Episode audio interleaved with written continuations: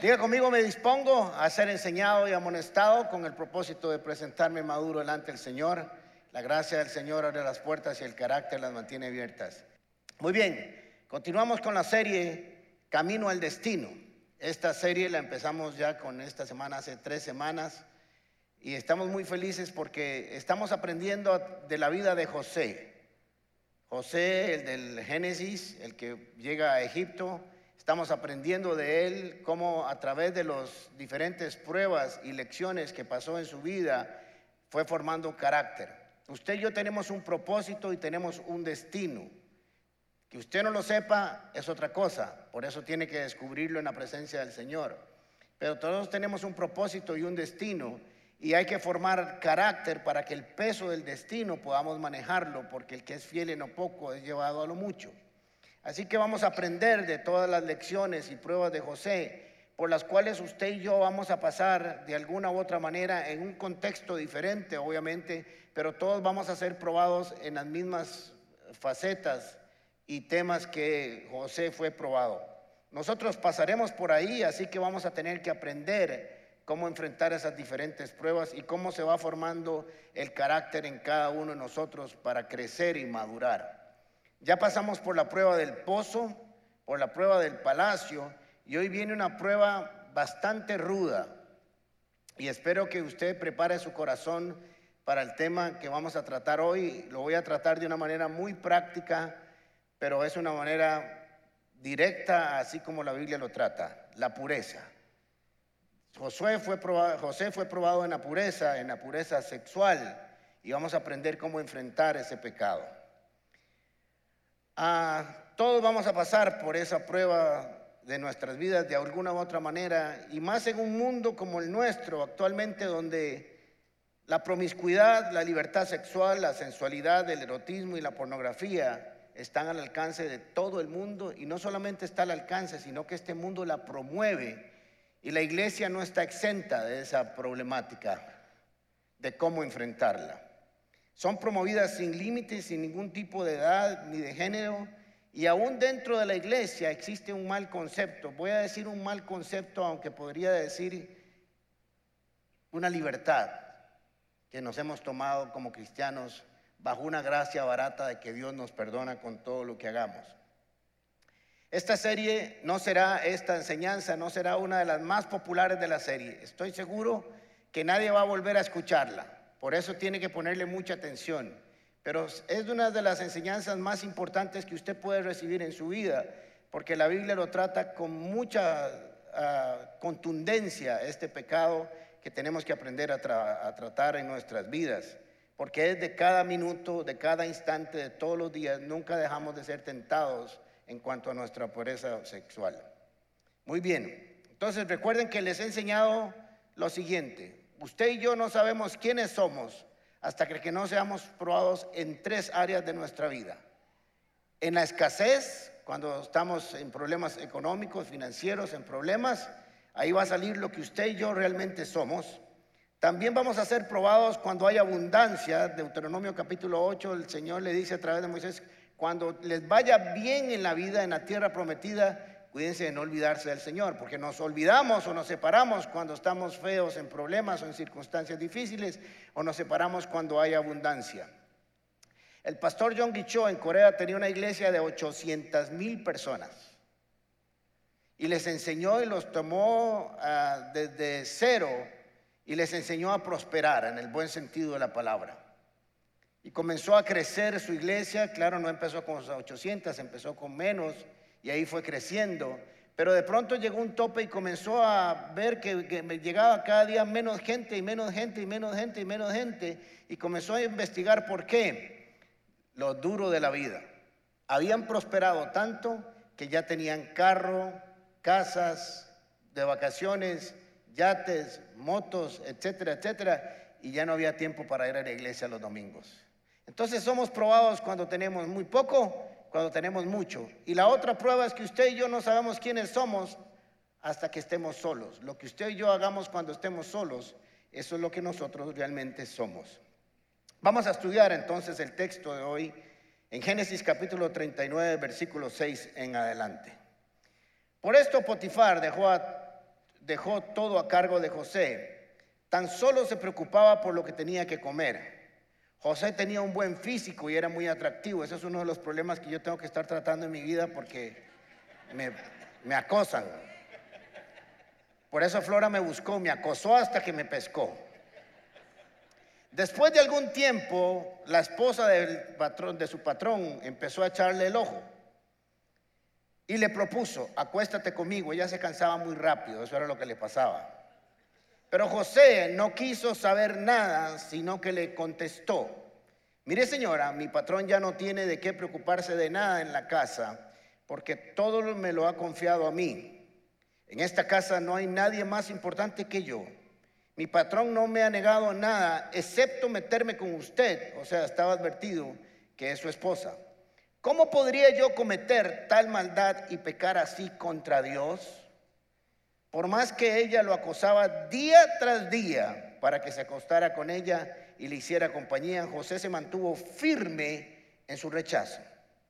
Un día, en un momento en que todo el personal del servicio se encontraba ausente, José entró en la casa para cumplir sus responsabilidades entonces la mujer de Potifar lo agarró del manto y le rogó, acuéstate conmigo. Pero José, dejando el manto en manos de ella, dijo, mejor que digan que aquí corrió, que no aquí quedó. El cristianismo es un asunto práctico. A veces le hemos dado un concepto filosófico, eh, un poco holístico, misterioso, que es cantos y adoraciones y monasterios, pero eso no tiene que ver nada con cristianismo. El cristianismo es un asunto práctico. Ustedes y yo somos cristianos porque creemos que la palabra de Dios es verdad y la ponemos en acción. Usted y yo somos cristianos en el tanto y en el cuanto pongamos la palabra de Dios en práctica. No por venir a la iglesia se es cristiano, ni por ir a un grupo paz, ni por alzar las manos, ni por cantar. Somos cristianos porque creemos que la palabra de Dios es verdad y que si Dios dice que si ponemos su palabra en práctica, seremos bendecidos y Él habitará en nosotros. Jesús le dijo a sus discípulos, Juan capítulo 14, si mi palabra permanece en ustedes y ustedes hacen lo que yo les digo, serán verdaderamente mis discípulos. Y el Padre y yo vinemos, vendremos a través del Espíritu y habitaremos en ustedes. Entonces, se es cristiano en el tanto y en el cuanto se ponga en acción la palabra de Dios. Santiago capítulo 1 versículo 22. No solo escuchen la palabra de Dios, tienen imperativo, no está diciendo si le parece, si creen, si pueden o tienen tiempo para hacerlo, tienen que ponerla en práctica. De lo contrario, solamente se engañarán a ustedes mismos. Ahora recuerden lo que les he enseñado a la hora de leer las escrituras usted tiene que conversar con el texto, tiene que hablarle, tiene que, quién está hablando, para quién está hablando, en qué contexto está hablando, y qué tiene que ver eso en aquel momento, y qué tiene que ver eso conmigo ahora, y cómo lo pongo en práctica, porque el cristianismo es un asunto de poner en práctica lo que aprendo. Entonces, de lo contrario, solamente se engañarán a sí mismos. Y entonces le pregunto al texto, ¿en qué consiste el engaño? El engaño consiste en lo siguiente, según Santiago, en que yo crea que por estar escuchando, en aquel tiempo escuchaban la palabra porque no habían Biblias escritas, solo tenían los pergaminos que tenía el rabino, que por escucharla o por leerla simplemente yo ya cumplí la tarea y yo soy cristiano. Hay mucha gente que se sabe la Biblia. ¿Sabe quién se sabe la Biblia de memoria? Satanás. Y no es creyente, solo se la sabe. Entonces Santiago dice la diferencia entre alguien que lee que se cree cristiano es ponerla en acción. Los que se creen cristianos y los que sean cristianos, la diferencia es que ponen la palabra en acción. Jesús dijo, ¿para qué me llaman Señor, Señor y no hacen lo que yo les digo? Se están engañando también. Así que si hay una conducta, una forma de ser, podría decir yo, que ha perdido valor, importancia y relevancia en nuestros tiempos, es la pureza sexual. Las historias que usted, bueno, usted no, pero yo sí, las historias que Flora y yo escuchamos de cosas que suceden aquí en la iglesia son de terror. Las cosas que oímos de niñas, no son de adolescentes, de 10, 11, 12, 13 años, con sus prácticas sexuales, asustan. Claro, el mundo no se asusta porque el mundo lo promueve, pero en la iglesia asusta. Tenemos a niños, niñas de 13 años adictos a la pornografía. Los terapeutas ya no saben cómo hacer, no pueden poder corregir su conducta. Por eso la Biblia es tan contundente para tratar este tema. Tenemos que decir, además de que ni siquiera podemos hablar de lo que hacen los adultos, los que vienen aquí, levantan las manos, cantan al Señor, se dicen cristianos y le dicen a Dios, te amo, te amo, te amo, con una conducta sexual totalmente deplorable. Conductas que si las ponemos a la par de un ateo o de un satanista y ellos no hay ninguna diferencia. Debería verse, ¿no? Pero no lo hay. Porque no tenemos la convicción de que eso es un pecado. Y el problema es que le hemos estado llamando errores o, o safis a cosas que la Biblia llama pecado. Vamos a analizar esta prueba de José desde dos ópticas. Desde la óptica de la esposa de Potifar y de la forma en que como José enfrentó el problema o el acoso que él estaba viviendo. Dice la, ah, el texto que la mujer de Potifar comenzó a echarle el ojo y le propuso, acuéstate conmigo. Diferentes versiones lo ponen así, echarle el ojo, puso sus ojos en José, se fijó en él, pero hay una versión más moderna de paráfrasis, dice que comenzó a mirarlo con deseos sexuales. Comenzó a verlo de manera insistente hasta que su fantasía se hizo, quería hacerse una realidad. Usted y yo, donde pongamos los ojos, para allá vamos. Dice que la miró y lo miró día tras día, seguro él estaba ahí limpiando la casa y ella lo veía y lo veía y insistía, hasta que comenzó a pasar por su cabeza la fantasía, comenzó a llegar a su corazón y lo volvió en una conducta. Así funciona el pecado en nosotros. Comienza con un pensamiento, después baja a nuestro corazón y se vuelve en un deseo, y el deseo hay que convertirlo en realidad según nuestros placeres y lo que andamos buscando. Lo propuso tanto en su corazón, lo pensó tanto, la miró tanto, que estuvo dispuesta a poner en riesgo su matrimonio, su reputación, su buena conducta en la sociedad, vivir con un hombre millonario, influyente, y si hubiera sido judía, arriesgar su vida hasta morir. En la ley judía, la mujer encontraba adulterio y el hombre lo que pasa es que a veces no lo enseñamos completo. Debían morir apedreados. ¿Se acuerdan en Juan capítulo 8? Traen a una mujer que fue encontrada en adulterio y Jesús termina diciéndole, ¿dónde están los que te condenan? Dice, ninguno, todos se han ido, pues vete y no peques más. Ahora, ese pasaje lo vemos nosotros muy lindo. Qué lindo Jesús. ¿Cómo la perdonó? Sí, qué lindo Jesús, cómo la perdonó. Y qué lindo Jesús la enseñanza que vino porque Él no vino a condenarnos. Sí, Jesús no vino a condenar al mundo porque el mundo ya está condenado. el mundo sin Cristo está perdido, así que Jesús no puede perder algo que ya está perdido. Jesús solo puede venir a salvar y a eso vino. Entonces extendió su misericordia a la salvación. Pero lo que no nos damos cuenta que está en el contexto natural es que le dijo, mujer, vete y no peques más. Mire, cuando Jesús le dice a uno, vete y no peques más, yo a esta mujer me hago una nagua de aluminio. De aluminio me la hago. Porque la advertencia fue clara. Vete y no peques más. O sea, le dijo lo siguiente, por si acaso no te has dado cuenta, pecaste. Y lo que hiciste fue pecado. Y por eso necesitaba perdón y misericordia. Pero lo que no nos cuenta la historia que tenemos que entender es que si había cometido adulterio es porque había un esposo que quedó dañado, que quedó golpeado. No sabemos si tenían hijos y fueron expuestos a la sociedad porque fue expuesta en público. Si tenía papás, si tenía suegros, Todo ese contexto del daño de su pecado no lo vemos porque no está escrito, pero lo suponemos en la lógica social que eso pasó.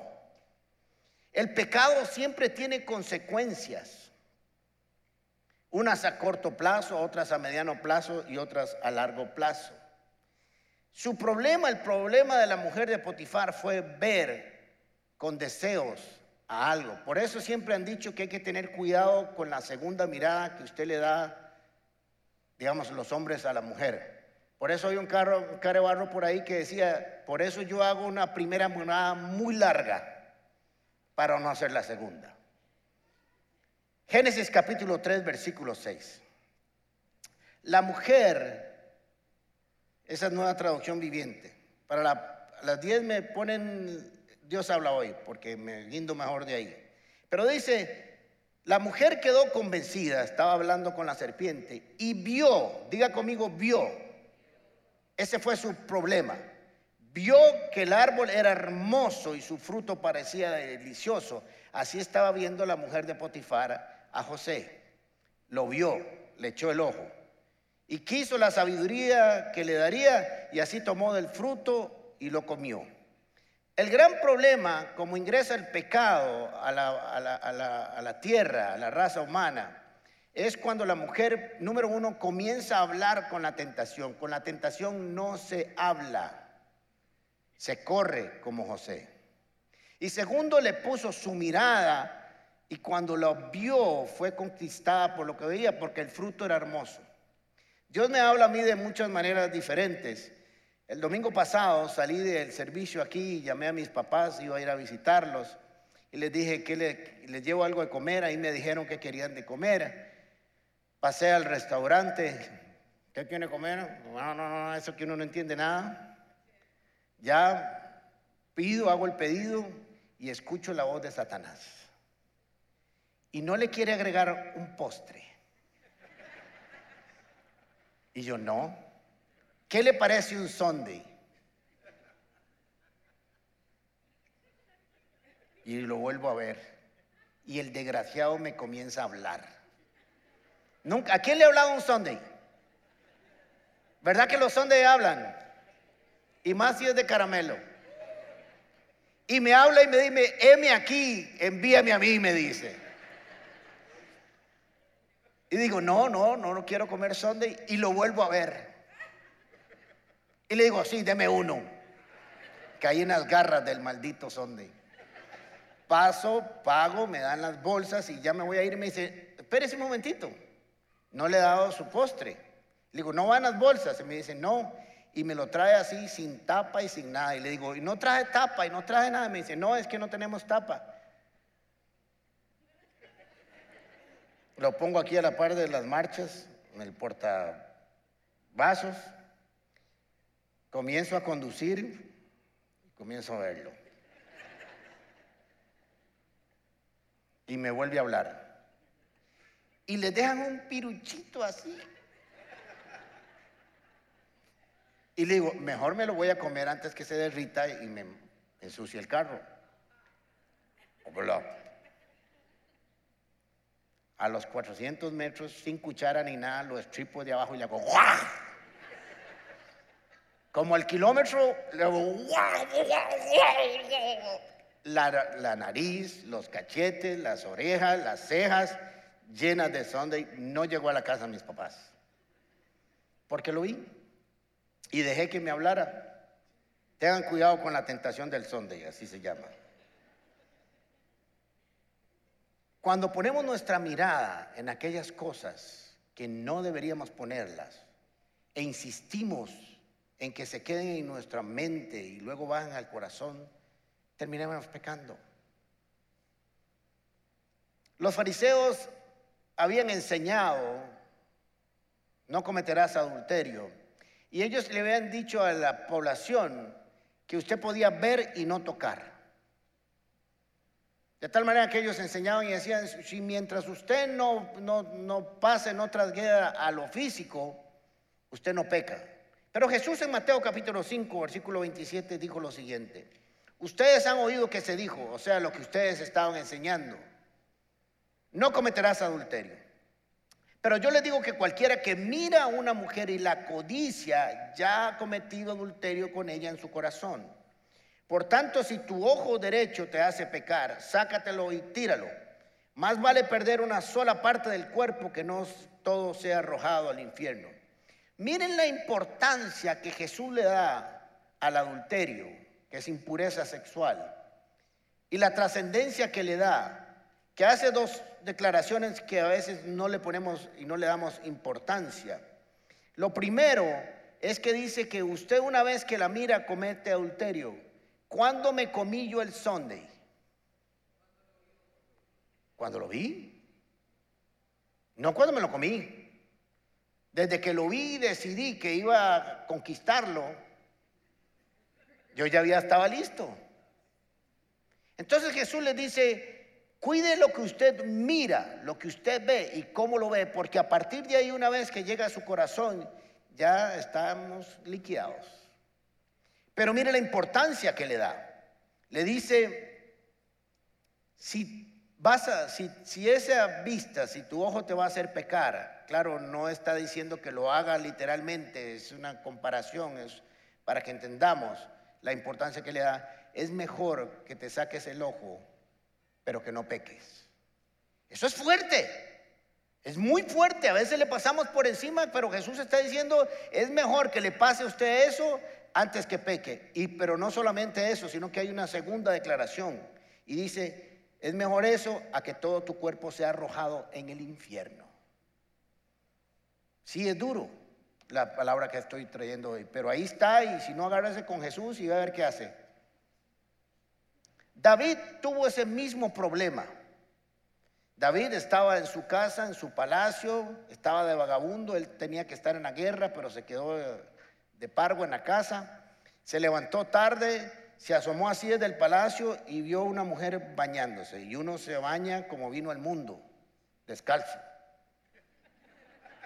Y ahí vio que estaba el champú, el rinse, la crema humectante y todo, y vio todo el proceso.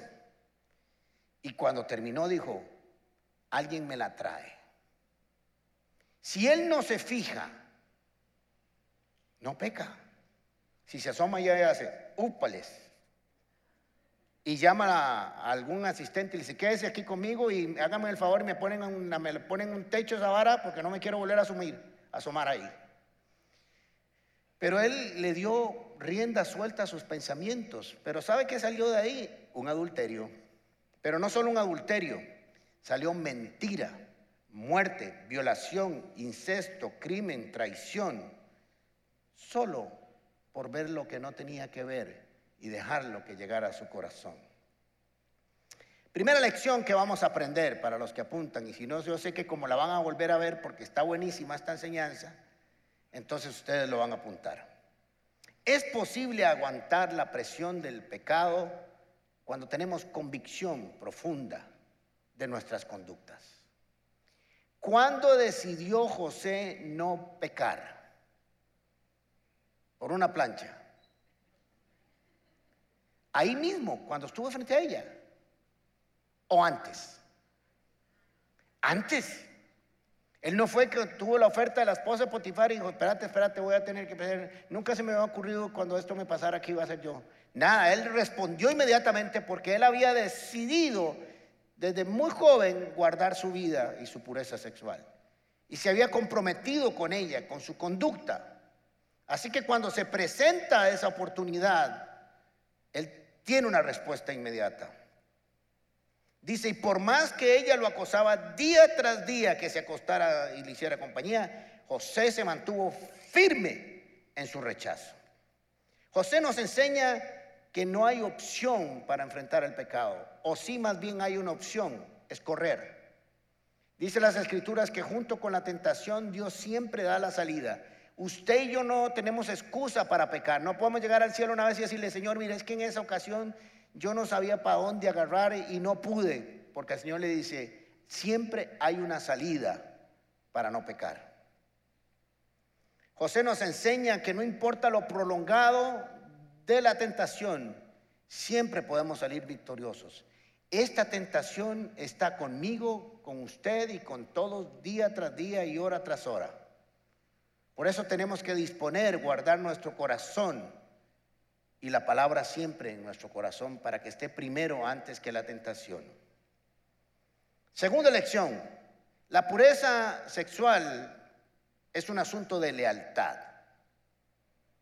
37 pasajes, por si usted los quiere buscar, hablan de cómo Dios aborrece la impureza sexual. 37 pasajes me parece que son suficientes para no tener duda de lo que Dios cree acerca de la impureza sexual. La pureza sexual es un asunto de lealtad. Primero a Dios. Mire la forma en que ve José este pecado. ¿Cómo podría, responde, cometer tal maldad? Primero lo ve como un alto de maldad. Esto es hacer algo malo, malo contra Potifar, malo contra la mujer, malo contra él, malo contra todo el mundo, pero sobre todo entendía que era pecar contra Dios. Y es que se nos olvida que nuestras conductas pecaminosas primero ofenden a Dios. Al mismo Dios que decimos que amamos y que le pedimos que nos bendiga, que nos prospere, que nos llene de paz, es el mismo que ofendemos cuando tenemos conductas sexuales impuras. Es el mismo.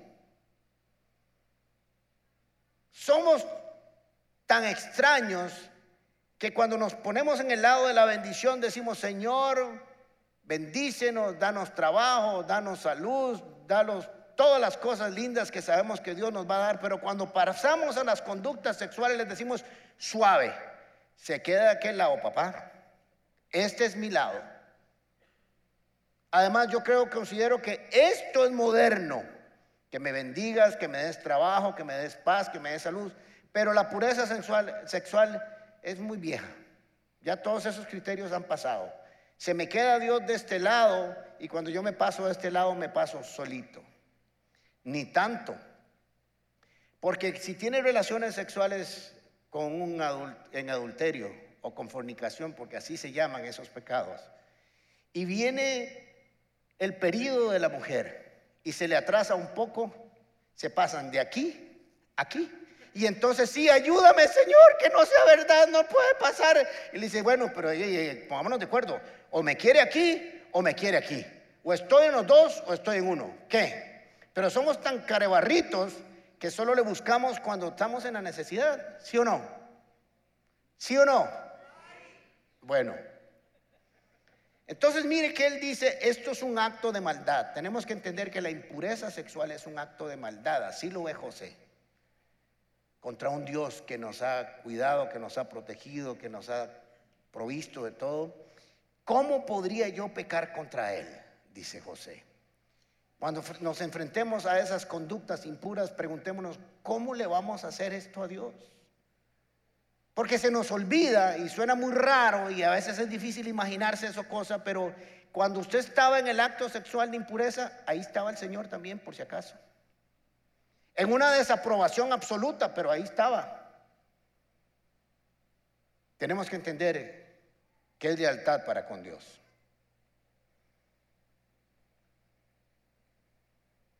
Tenemos que hacernos responsables de nuestra conducta y apechugar las consecuencias que tiene el pecado en nuestras vidas.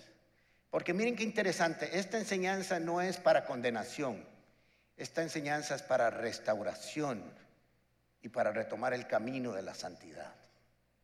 Yo no quiero que nadie se sienta culpable ni se sienta mal, aunque me gustaría muchísimo.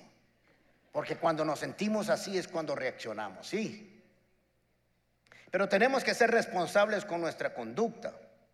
Y el problema que hemos tenido en el tiempo es que comenzamos a rebajarle el nombre. Ya no le decimos fornicación, le decimos safis y le echamos la culpa al diablo, cochino diablo. Y el diablo dice, yo no hice nada.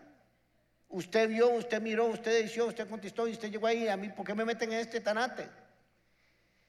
Cuando le quitamos el nombre bíblico a ese pecado, entonces usted no peca contra Dios, sino que solo usted tiene un safis. Y un safis lo tiene cualquiera. ¿Me van siguiendo? Tiene que llamarle como se llama. Pecado, fornicación, adulterio, pornografía, perversión sexual, y todo lo demás que está acompañado con ello. Segunda lección. La primera que le dije es, es posible aguantar cuando hay convicción. La segunda, la pureza sexual es un asunto de lealtad contra Dios. La tercera es una es la tercera lección, la pureza sexual es un asunto de lealtad también a los hombres. Porque siempre que tengamos una conducta sexual impura, vamos a ofender a alguien. Primero a Dios, nos ofendemos a nosotros mismos, lo cual no somos conscientes porque nos devaluamos. Mujeres, hablo de las mujeres esencialmente porque los hombres ya sabemos cómo son, ¿verdad? De lagartija para arriba todo es cacería. Si usted tiene un novio y le está pidiendo que tenga relaciones sexuales, échelo de su vida, por más lindo que sea.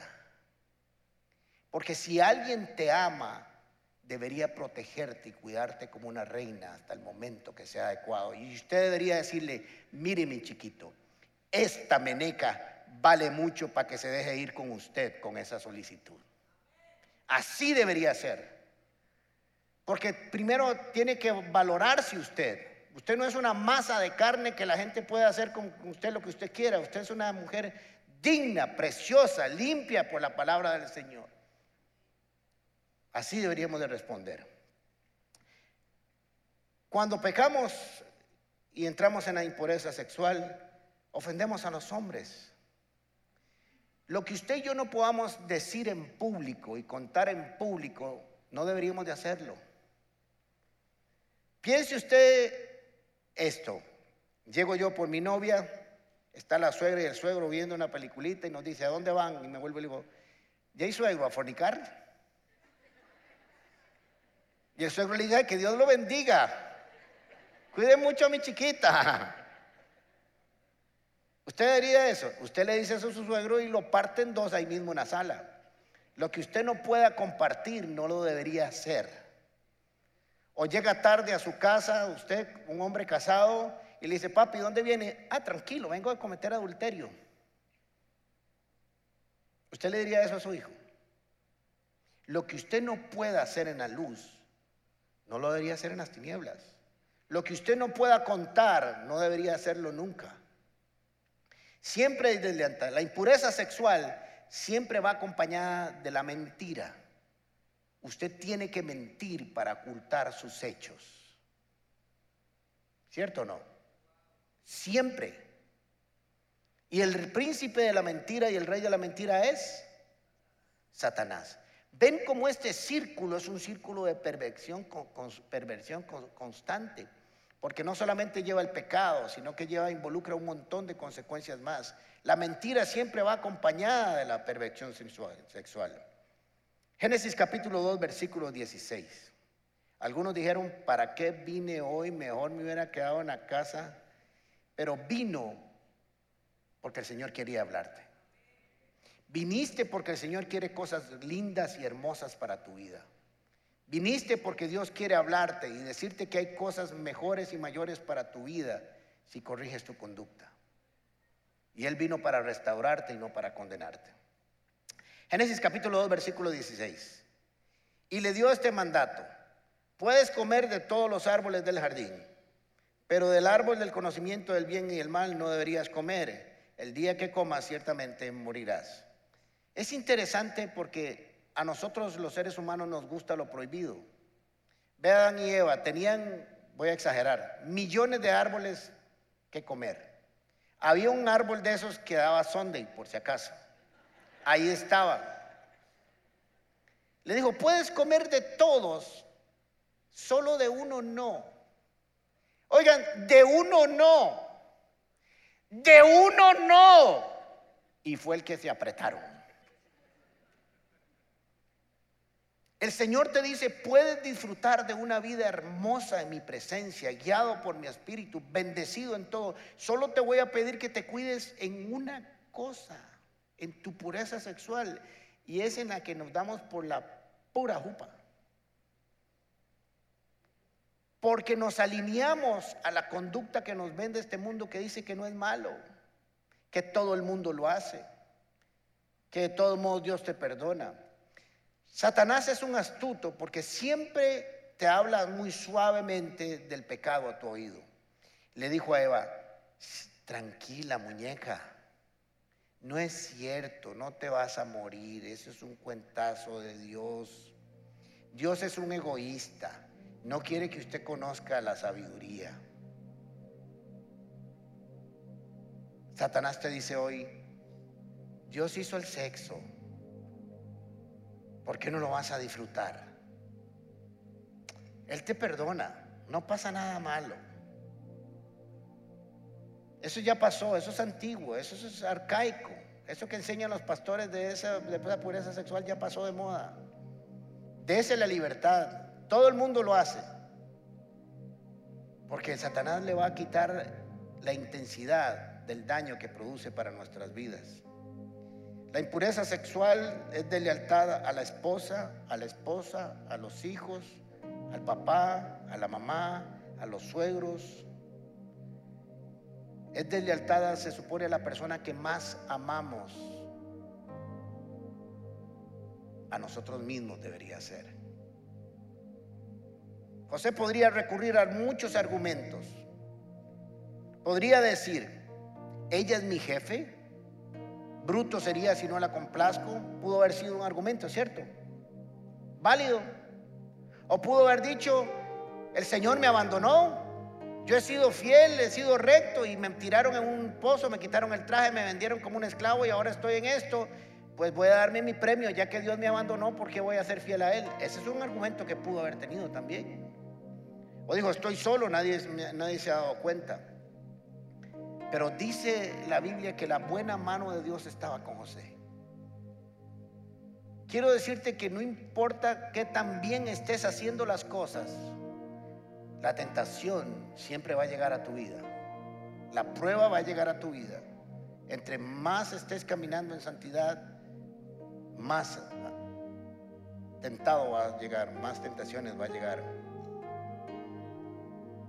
Tenemos que aprender a caminar en santidad. Voy a decirle algo que sería importante que usted grabe en su mente. Solo usted, ni el diablo, ni los enemigos pueden hacer que usted interrumpa su camino al destino. Usted es la única persona que realmente puede hacerse daño a sí mismo. Lo que nos pueden hacer los demás y decir los demás, pues nos puede doler, pero lo arrancamos. Pero el primer daño que nos hacemos es usted y yo teniendo esas conductas que nos separan de Dios. Viene la culpa, viene la condenación. Y el mismo Satanás que te dijo, vaya adelante, no se detenga, es el mismo que después te dice, ah, eres cristiano, ahora sí vas para la iglesia. Y si vas a pedir hoy y vas a levantar las manos, sería mejor que no volvieras. Es el mismo que te dijo que fueras a hacerlo. Y somos tan tontitos que le hacemos caso en las dos, en lugar de buscar al Señor. La Biblia dice que el que siembra para la carne recoge los frutos de la carne y el que siembra para el espíritu recoge los frutos del espíritu. No pretendas, no pretendas recoger buenos frutos de una mala semilla. Dios no la puede respaldar.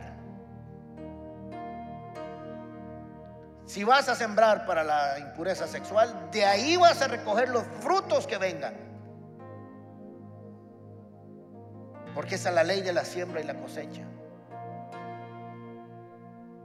Nunca, nunca y nunca esperes bendición de algo que es malo, porque Dios no puede respaldar esa conducta. Nunca. Si esperas obtener algo bueno de tu conducta, de tu impureza, Dios no está ahí. Cuarta lección. Es mejor perder el manto que arruinar mi destino. José dijo, mejor jalo de aquí y me quitan la ropa y salgo corriendo, pero yo aquí no muero. Segunda Timoteo capítulo 2, versículo 21, en adelante dice, si te mantienes puro, serás un utensilio especial para uso honorable. Tu vida será limpia y estarás listo para que el maestro te use en toda buena obra. Huye de todo lo que estimule las pasiones juveniles. En cambio, o sea, lo contrario, Sigue la vida recta, la fidelidad, el amor y la paz. Y disfruta del compañerismo con los que invocan al Señor con un corazón puro. La pureza sexual se llama pecado. Y Dios quiere restaurarte. No sé la conducta que has tenido hasta ahora, pero es posible cambiarla de tal manera que le agrade a Dios. Nos Flora y yo damos consejería prematrimonial y cuando llegan nuestras parejas les decimos, no sabemos si ustedes están teniendo relaciones sexuales o no, pero a partir de hoy las cancelan. Si no, no hay curso. Y después nos han dicho que es lo mejor que les pudo haber pasado en su vida porque aprendieron a comunicarse, a hablarse, a respetarse, descubrieron otra parte que tenían que responder y aprender. Y no lo hemos hecho con unas dos o tres parejas y ha sido un fiasco. Ya nunca más vuelvo a cometer ese error. Ahora usted dice, yo quiero cambiar, porque esta enseñanza es una enseñanza de restauración. Proverbios capítulo 28, versículo 13 dice, los que encubren sus pecados no prosperan. No pretendas prosperar si no confiesas tus pecados y los encubren. Pero si los confiesan y los abandonan, recibirán misericordia. Benditos los que tienen temor de hacer lo malo, pero los tercos van directo a graves problemas. Usted diría, yo he tenido una vida sexual impura, según las escrituras, me va bien en el trabajo, estoy ganando más que antes, me está yendo bien. Pudiera ser que sí. Lo que no sabes es cómo te iría si cambiaras tu conducta. Lo que no sabes es qué has perdido si cambiaras la conducta. Lo que no sabes es que tarde o temprano la factura te va a llegar y no sabes cómo es. Porque el enemigo es engañoso. Te invita a pecar, pero después te viene a cobrar esa conducta. Pero el Señor nos dice, el que encubre sus pecados no prosperan, pero los que lo confiesan y lo abandonan recibirán misericordia. Dice Primera Tesalonicenses capítulo 4 versículo 3, la voluntad de Dios es que sean santos. Entonces, aléjense de todo pecado sexual. Cierre sus ojos, por favor.